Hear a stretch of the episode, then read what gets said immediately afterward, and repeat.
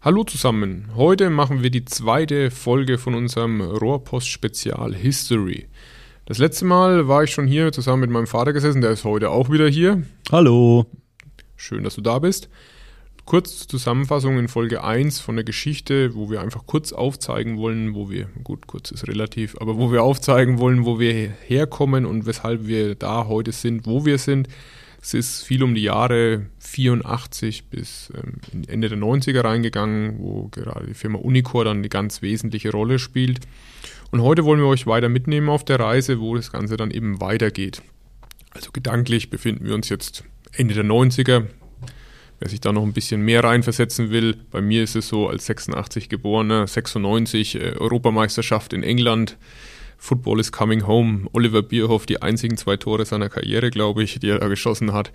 Das, da sind wir jetzt ungefähr. Also, wenn wir da jetzt mal einsteigen, wir wollen ja heute, also geht so ein bisschen Richtung Verkauf, um dem Ganzen schon mal vorzugreifen. Wie ging das damals dann eigentlich zu Unicor-Zeiten los, dass es in so eine Richtung dann kam? Wir befinden uns ja gerade in einem Zeitalter des rasanten Wachstums nach der Wiedervereinigung und auch geschäftlich immer neue Dimensionen. Wie, wie war das damals so, wenn du uns da mal mitnimmst? Ja, die Entwicklung war ja in den 90er Jahren sehr, sehr positiv. Wir hatten also jährliche Wachstumsraten zwischen 30 und 90 Prozent per anno, umsatzmäßig, mitarbeitermäßig. Und es war dann aber ein Problem, dass man auch finanzierungsmäßig es auf gesunde Beine stellt. Wir sind also sehr, sehr hart am Wind gesegelt mit Unicor. Und 1997, 98 war die Frage, wollen wir weiter so schnell wachsen? Oder wollen wir unsere Wachstumskurve nach unten schrauben? Ein Horst Rahn wollte nicht nach unten schrauben. Auch ich war begeistert, weiter nach vorne zu gehen. Und dann gab es zwei Perspektiven. Zum einen eine Refinanzierung über die Börse. Das heißt, eine Unico AG geht an die Frankfurter Börse oder ein Verkauf. Mit der Börse war es eigentlich so, dass die Jahre 1999, 2000 glorreich waren. Die Internetblase war damals, sobald man .com hieß, war man schon 100 Millionen wert. Wir waren aber ein konservativer Bereich und die Commerzbank damals in Frankfurt hat aber die Zusage gemacht, jawohl, wir ziehen einen Börsengang durch und sehen auch sehr, sehr optimistisch dass da Zahlen zustande kommen, die uns dann ein noch größeres Wachstum für die Zukunft und einen größeren Bekanntheitsgrad bringen. Wenn wir da mal ganz kurz einhaken, jetzt wäre eine Finanzierung über die Börse. Ich meine, zum einen gibt man Anteilsscheine raus, wo dann jemand sich am Unternehmen beteiligen kann. Dadurch würde das Unternehmen dann Geld bekommen, beziehungsweise die Gesellschafter. Und was war dann noch, war dann auch an Anleihen oder ähnliches gedacht? Oder wie, wie wäre dann das große Geld dann eben für die Firma zustande gekommen? Weil eigentlich bekommen das ja dann die Gesellschafter. Und das war eben der Unterschied. Äh, Horst Rahn und ich waren immer bemüht, das Geld im Unternehmen zu lassen, sonst wäre es ja überhaupt nicht möglich gewesen. Und wir waren bereit, dass wir persönlich kein Geld erhalten hätten, sondern dass wir 40 Prozent der Unicor-Anteile eben an Fremdgesellschafter gegeben hätten und mit 60 Prozent wir gemeinsam auch die Mehrheit der Sagen behalten hätten. Mhm. Das heißt also, es wäre alles Geld ins Unternehmen reingeflossen. Das war damals also eine Größenordnung von ca. 60 bis 80 Millionen D-Mark, die also zum weiteren Ausbau von Unicor zur Verfügung gestanden hätten. Dann kam es aber anders. Du hast ja schon angesprochen, Michael, Verkauf. Horst Rahn hatte Kontakte weltweit, auch zu den ganzen Großen, die in der Branche tätig waren.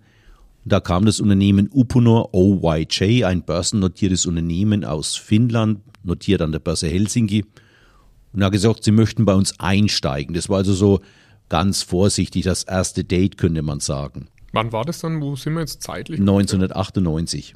1998 war es also so, dass Unicor vor allem im Rohrbereich sich entwickelt hat. Der Maschinenbau ist nicht ganz so schnell gewachsen wie der Rohrbereich. Und vor allem haben wir auch im Sanitärheizungsbereich mit dem Mehrschichtverbundrohr, mit einem Presssystem wirklich Neuigkeiten in den Markt gebracht. Heute ist Pressen ja allgemein bekannt, damals noch nicht so.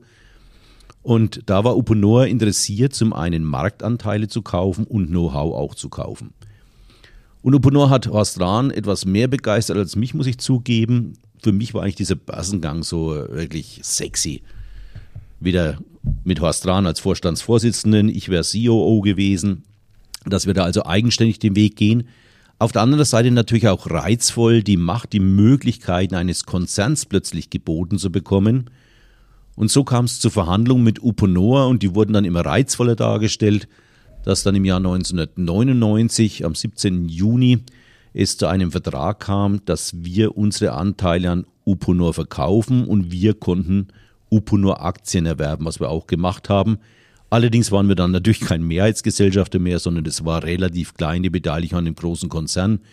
Uponor damals ein Unternehmen mit 6.500 Mitarbeitern. Damals schon. War damals größer gewesen als heutzutage. Okay, 6.500 Mitarbeiter und Unicor war bei 1.200? Und Unicor genau, richtig, bei 1200 Mitarbeitern war ja auch imposant eigentlich, wenn man davon ausgeht, von 84 Mitarbeitern 1985 im Januar. Und so sind wir also mit 14, ne? Uponor zusammengekommen. Von 14 Mitarbeitern. Von 14, ja. Was hab Weil ich gesagt? 84 waren es gerade. 14, nee, 14 Mitarbeitern, jawohl. 84 waren es auch mal. Was da zwischendurch ja mal, ja. Aber so sind wir also 1999 mit Uponor zusammengekommen.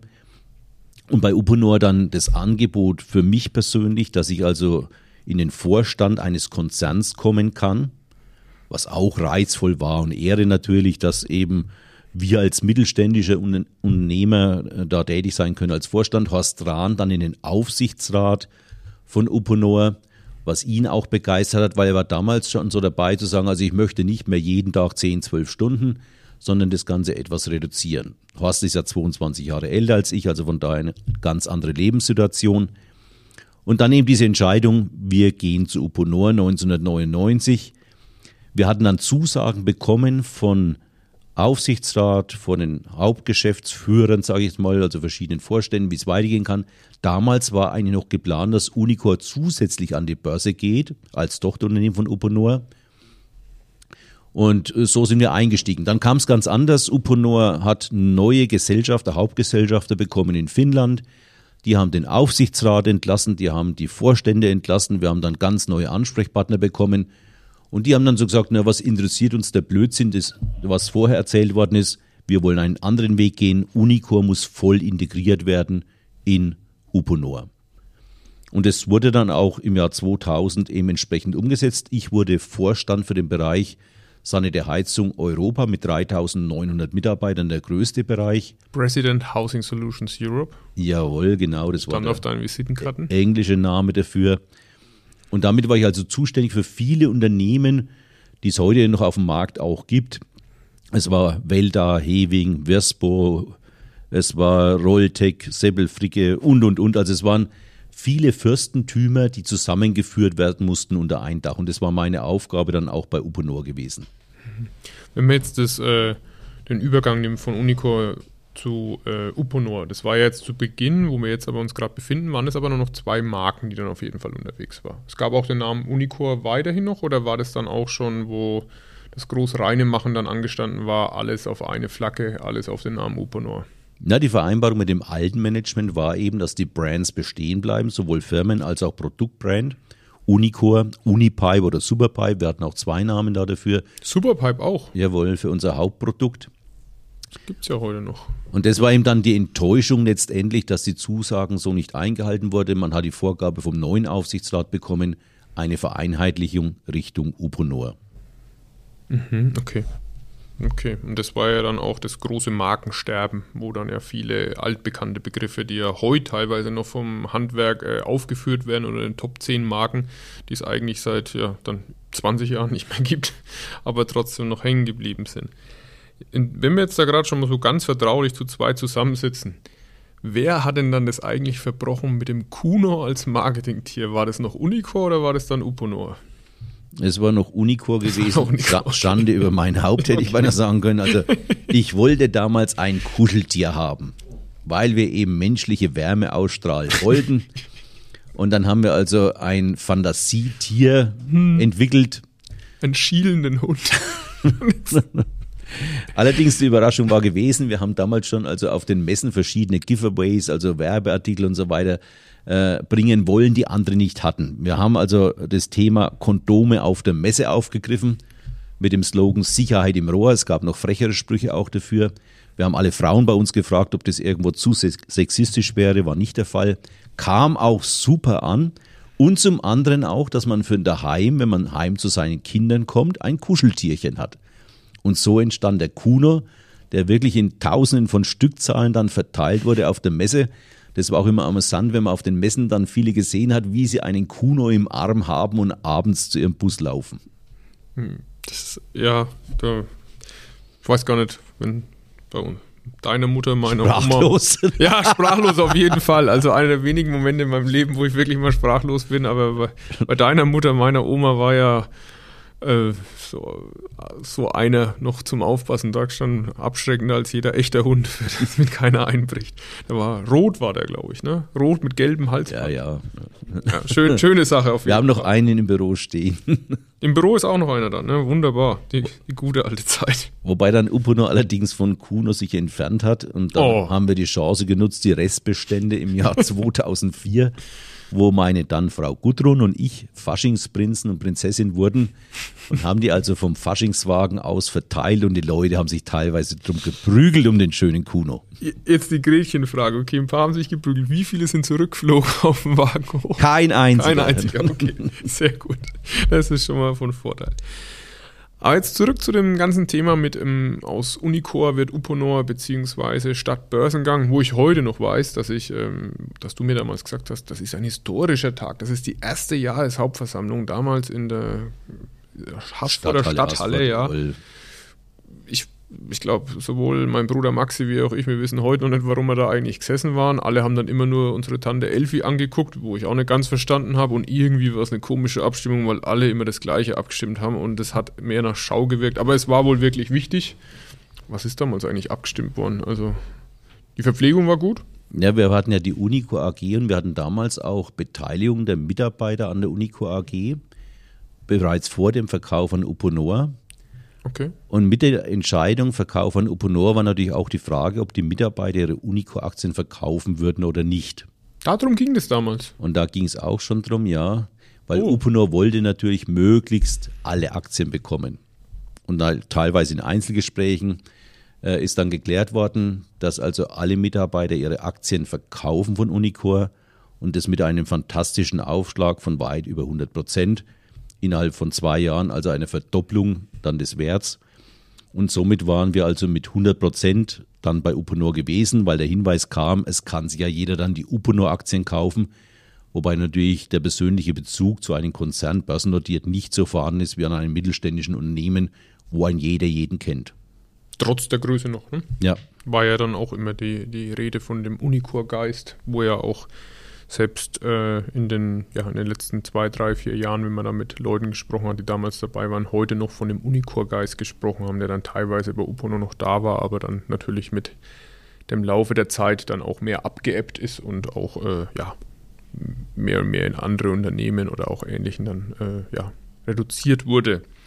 Wie war das dann für dich? Ich meine, der zusammen mit dem Hostran warst du ja der große Macher und der Eigentümer und im Endeffekt, wenn ihr zwei euch entschieden habt und auch eine Bank wohlwollend genickt habt, dann habt ihr alles machen können, was er wollte und dann auf einmal Finnen. das war ja ein bisschen anders. Ja, es war zum einen Finnen, zum anderen möchte ich sagen eigentlich Konzern. Und Konzern ist ein ganz, ganz anderes Leben. Horst und ich waren gewohnt, schnelle Entscheidungen treffen zu können, diese auch entsprechend umzusetzen. Und im Konzern gibt es dann Wege, wo du eben dann erst äh, die anderen Vorstandskollegen überzeugen musst, den Vorstandsvorsitzenden, den Aufsichtsrat überzeugen musst. Und das dauert. Und zum Teil sind im Interessen auch unterschiedlich. Und äh, ich hatte manchmal den Eindruck, äh, dass ich letztendlich nicht ein Unternehmer war, sondern dass ich eine Ich-AG war als Vorstand. Es war also ein relativ starker Egoismus von Vorständen vorhanden. Man dachte nicht immer so an das Unternehmen, die Mitarbeiter, wie Horst Traun und ich es gemacht haben, ich muss sagen, es war eine Zeit, in der ich also sehr unglücklich war.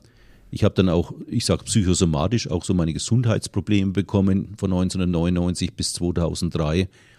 Ging dann immer wieder gut aus, aber es war nicht ganz einfach. Aber ich war nicht glücklich mit der Situation im Vorstand eines Konzerns zu leben, mit diesen Gegebenheiten, dass man eben nicht so für die Mitarbeiter, nicht so mit der Mannschaft arbeitet, wie ich mir es gewünscht habe. Jetzt ist ja zum einen da eine Entfremdung von der Kultur, die man vorher da auch gelebt hat. Kann ich mir vorstellen im Konzern so ein bisschen. Wie war es denn auch die andere Thematik jetzt mit dem Produkt, Kunde und Markt? War das dann was, was noch wirklich ein Thema war oder war es dann eigentlich nur die Kennzahl, der Börsenkurs Und das war dann eigentlich entscheidender, oder war, war da immer noch ein großer Markt- und Produkt- und Kundenfokus da? Ja, das war auch die komplette Umstellung, dass man jetzt Roadshows hatte, um eben das Unternehmen, die Aktie Uponor auch zu verkaufen, dass also andere Aufgaben hinzukommen. Man entfernte sich mehr vom Kunden, vom Markt. Man hatte da seine Area Manager, mhm. man hatte dann eben dann seine Vorstandskollegen, die damit tätig waren. Man war nicht mehr selbst so live dabei. Und das ist auch eine äh, Geschmackssache, ob man es so mag oder nicht mag. Ich habe es immer sehr, sehr gern gehabt, mit Kunden entsprechend etwas zu entwickeln, mit den Mitarbeitern, die Mitarbeiter dann in die Verantwortung kommen zu lassen. Und das war bei Upono leider so nicht der Fall. Und deswegen hatte ich schon 2001, 2002 Überlegungen, ich möchte mich wieder selbstständig machen. Da war ein Ausflug. Zwei Jahre dann praktisch. Ja, ging relativ schnell. Da war ja. ein Ausflug 2001, 2002 in einem Bereich, der uns dann wenige Jahre später dann doch irgendwo wieder betroffen hat. Und zwar gab es das Unternehmen Knetzgau? Raab Kunststoff, äh, Raab äh, Holzunternehmen in Knetzgau, das in Insolvenz ging 2001. Und da wollte ich das eigentlich übernehmen, das Unternehmen, aussteigen bei Uponor und eben in den Holzbereich einsteigen, weil Holz ein wunderbarer Werkstoff ist, etwas anders als Kunststoff. Leider ist es dann gescheitert, weil eben verschiedene Kriterien da vom Insolvenzverwalter und dann die Mitarbeiter schon gegangen sind, dass es dann nicht funktionierte. Allerdings die Halle in Knetzgau war vorhanden. Und da kommen wir dann wenig später drauf. Aber nochmal ganz kurz. Du hättest den Schritt gemacht, in Holzbusiness zu gehen, nachdem du mich zu dem Zeitpunkt schon fast 16 Jahre lang hast Rohre anschauen lassen auf verschiedenen Baustellen und dann hätten wir auf einmal, was, wenn wir dann immer in einen Wald oder was hätten wir denn dann gemacht? Ja, aber ich glaube, der Wandel wäre durchaus einfach gewesen. Ich war immer für Bäume, Wald, Holz und so weiter auch zu begeistern. Und ich hatte damals auch dann, und das ist eigentlich immer so ein Talent, das jeder sich selbst auch erarbeiten muss, die Chance, kompetente Persönlichkeiten zu kennen. Da hat rein zufällig ein Professor aus Rosenheim, Bad Kissingen, Kur gemacht der auf Holz spezialisiert war. Und da hat dann seine Mannschaft geholt, äh, Diplomarbeiten, Doktoranden und so weiter. Und wir haben das Unternehmen mit Holz, wo ich keine Ahnung hatte von Holz, komplett aufbereitet. Und das Schöne ist ja, wenn du aus dem kaufmännischen Bereich kommst, ob Holz, Beton, Kunststoff, spielt fast keine Rolle. Du musst eben nur vom Markt und von der Technologie etwas dann auch noch mit dazu bringen. Wenn du da entsprechende Leute findest, kannst du auch einen solchen Weg gehen. Ich bin trotzdem ganz froh, dass es beim Rohr geblieben ist. Aber gut, ja. Das, was haben die dann hergestellt? Balletten oder? Nee, das waren äh, Treppenstufen. Es war für Möbelindustrie ganz unterschiedlich, für Furnier und ähnliches. Also die waren auch wirklich, von der Technologie haben die was Tolles entwickelt. Allerdings zu viel auf einmal gemacht und dann nicht umsetzen können. Okay. Das Gelände haben wir ja noch genommen. Das, da das kommen wir, wir später dann noch ja. dazu. Jetzt hast du es ja gerade schon mal gesagt, also das, man kann dann wirklich sagen, du bist dann in den Konzern gekommen, hast dann alle möglichen Möglichkeiten gehabt, dass du mehr Budget hattest, wahrscheinlich für Dienstreisen, für teure Abendessen, für Auslandsreisen sind wahrscheinlich auch viel, viel, ja doch, das war damals dann viel, viel mehr als vorher. Zwei, zwei Länder pro Woche. Ja. ja, zwei Länder pro Woche, ist ein guter Schnitt. Und ich glaube, Deutschland hat da jetzt noch gar nicht drin vorkommen. Das waren andere Länder, das waren dann ohne Deutschland vermutlich, oder? Ja, ja. Ja, ja. Ähm, ist da dann wirklich dann gleich auch diese Sehnsucht dann nach dem Unternehmertum dann so schnell gleich wieder ausgebrochen zurückkommen? War das nicht erstmal auch schöner, aus dem Risiko ein bisschen raus zu sein, wie du es auch in der letzten Folge beschrieben hast, zwischen Sozialhilfeempfänger und Millionär, dass man sagen kann, okay, jetzt sind die Schäfchen mal ein bisschen im Trockenen, wir sind in einem großen Konzern. Das war ja jetzt eigentlich auch in der klassischen Start-up-Sprache von heute ein Exit. Das war ein Exit gewesen, jawohl. Und wir waren ja damit auch privat äh, durch den Verkauf der Uponor AG-Aktien dann wirklich absolut unabhängig. Hätten aufhören können zu arbeiten, was aber nie ein Ziel für mich gewesen war. Aber das Unternehmertum war für mich nach wie vor irgendwo Maßstab aller Dinge und vor allem, dass man mit der Mannschaft etwas erreichen kann und nicht allein vorne steht. Und das war im Konzern ganz anders. Man war getrieben vom Börsenkurs, man war getrieben von Quartalsberichten, man war getrieben von mehr kurzfristigen Denken als Unternehmer kannst du auch mal was machen, wo du sagst, okay, da verdiene ich jetzt kein Geld, aber in ein, zwei, drei Jahren vielleicht. Und das waren alles Dinge, die mich bewogen haben, dann zu sagen, also da werde ich nicht glücklich. Es kam noch hinzu, dass bei Uponor die Maßgabe war, wir wollen mindestens 15 Prozent Profit machen. Wir wollen dann keine kleinen Produktionsstätten haben. Wir wollen keine Randbereiche haben. Und da musste ich also in meiner Zeit allein elf Fabriken in Europa schließen, die durchaus Sinn gemacht hätten. Und da war dann unter anderem auch Haßfurt, der Elektrobereich, Kabelschutzbereich mit dabei, da war Schweinfurt mit dabei gewesen. Wie hat das jetzt Schweinfurt nochmal geheißen? M-Block? Nee, ist ähm, Sörberg, oder? Sör, Sörberg, Ja. Feeding-Bereich, also das war der Lohnfertigungsbereich und der Vorwandbereich, die auch geschlossen werden sollten. Und das waren ca. 110 Mitarbeiter, die also dann arbeitslos geworden wären. Und das war dann Ende 2003 für mich eben die Überlegung, wie soll es weitergehen. Und ich weiß noch, an Weihnachten war ich abends daheim mit mehreren Schoppen Rotwein dann schon etwas im Kopf. Und dann habe ich gesagt, nein, ich biete an, ich steige als Vorstand aus bei Uponor und biete an, ein Management-Buyout zu machen. Natürlich ohne das Wissen, geht es gut, wird es akzeptiert oder nicht. Ich habe sofort dann am 27. den Vorstandsvorsitzenden angerufen, den Aufsichtsratsvorsitzenden angerufen und wir Wer war damals der Vorstandsvorsitzende? Der Vorstands Rütila. Da, wo wir das Eishockey-Trikot mal bedruckt haben. Nee, Vorstandsvorsitzender war Jan Long damals schon Ach, gewesen. Rütila war vorher gewesen Ah, okay. und BK Basikiwi war der Aufsichtsratsvorsitzende. Aber Jan Long war ja auch mit einer ganz berühmten Zitat, das dich sehr geprägt hat, ne? Ja. Ja. Und Jan Long hat sofort vereinbart mit mir, wir treffen uns am 29.12. Okay. Also das ging wirklich von heute auf morgen. Und wir hatten dann bereits am 29.12.2003 die Vereinbarung, jawohl, es wird zu einer Trennung kommen. Vorteil von Uponor, Imagegewinn, es muss nichts geschlossen werden. Vielleicht auch der Vorteil, ne? dass ich für Jan Long da etwas zu frech war, weil ich ja wirtschaftlich unabhängig war und auch mal gegen ihn reden konnte, was ihm nicht sehr gut gefallen hat. Und im Laufe des Januar, übrigens auch die Zeit, wo wir Faschingsprinzenbar waren, Das war, okay.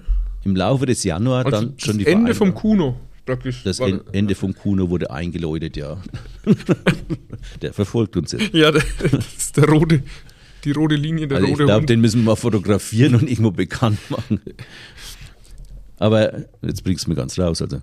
Dann also im Januar bereits dann die grobe Vereinbarung eben über den Austritt bei Oponor und dann auch die Verträge mit ein Richard Kraus und so weiter. Und dann eben die Vereinbarung zum 1.4.2004 wird ein neues Unternehmen entstehen, das eben die Bereiche in Haßfurt übernimmt, Kabelschutzproduktion, Elektro-Wellrohr.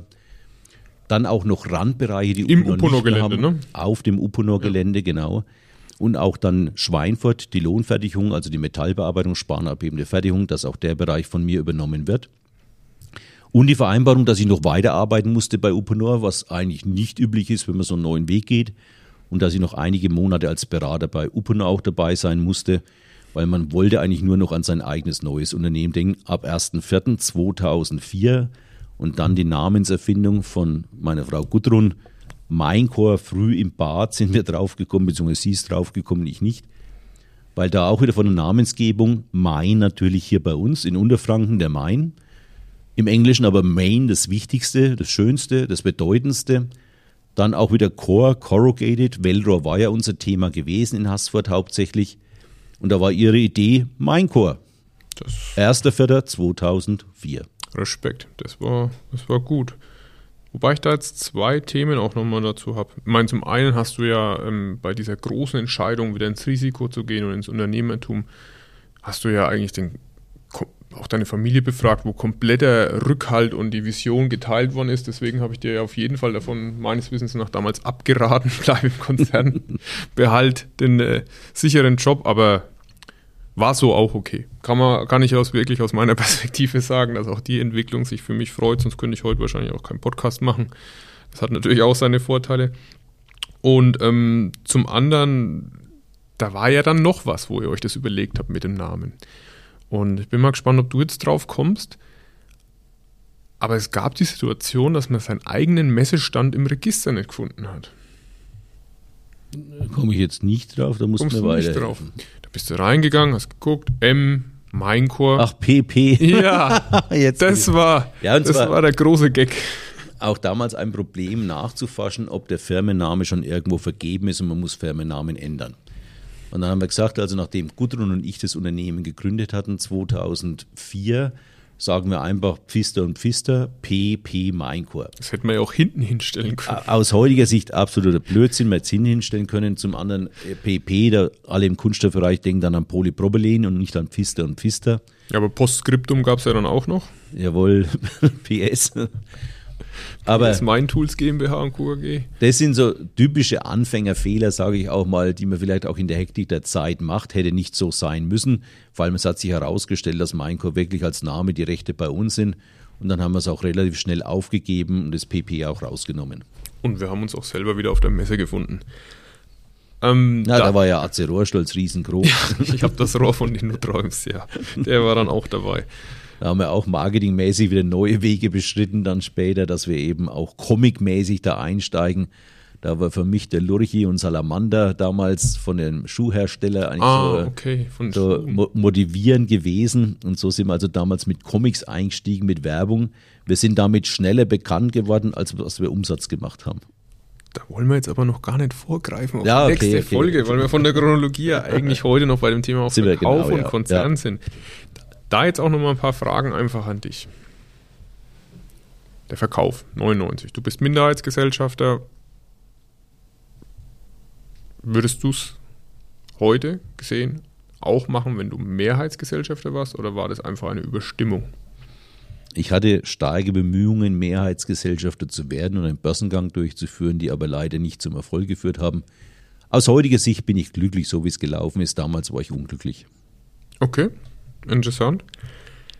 Was war in der Zeit bei, bei Uponor im Konzern wirklich ein Vorteil? Einfach ein Vorteil, der es für dich einfacher gemacht hat. wir haben jetzt gerade auch schon ein bisschen über die Unterschiede und auch eher negativen Unterschiede gesprochen, aber was war was, wo man sagt, okay, das war schon cool oder also wenn ein Konzern an einem Strang zieht, alle Vorstände, alle Mitarbeiter, dann hast du Macht und Möglichkeiten, die ein kleiner Mittelständler so nicht hat dass du einen 2000 Quadratmeter Messestand hast, dass du 220 mhm. Mitarbeiter als Messestandbesatzung hast. In Frankfurt dann zum Beispiel. Ja. Genau, in Frankfurt. Ja. Dass du eben dann weltweit Möglichkeiten hast, die ein Mittelständler so nie bekommen würde. Dass du Gelder ziehen kannst, eben börsennotiertes Unternehmen, bis eben für einen kleinen Mittelständler auch nicht möglich. Das war faszinierend. Und wenn wir alle so an einen Strang gezogen hätten bei Uponor, wie es auch bei Unicor der Fall gewesen wäre, da hätte es wirklich eine sexy Story werden können. Mhm. Aber es war die Aufgabe ja dann auch da, die ja doch damals neu war und auch danach nie mehr für dich gekommen ist. Ich muss das Produkt und das Unternehmen immer wieder verkaufen, um den Börsenkurs eben oben zu halten. Natürlich auch die Umsätze und die Gewinne, auf die wird ja auch geschaut und die kommen ja jetzt nicht durch die Börse, sondern die kommen ja durchs operative Geschäft. Wie, wie ist diese Zweiteilung? Ich meine, ich kenne diese Situation nicht. Wir sind da jetzt Gesellschafter und versuchen jetzt nicht jeden Tag unsere Anteile irgendwo anzupreisen. Aber jetzt mit einer AG, mit Roadshow und Ähnlichem, das ist ja, ja, teilweise steht es ja sogar im Widerspruch. Eben gerade mit dieser Kurzfristigkeit und mit dem anderen Denken. Wie, wie war der Konflikt für dich? Groß.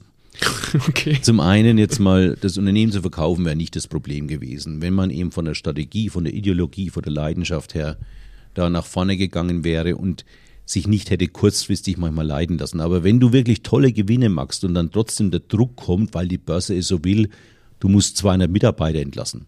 Du bist persönlich eigentlich anderer Meinung. Wer ist die Börse?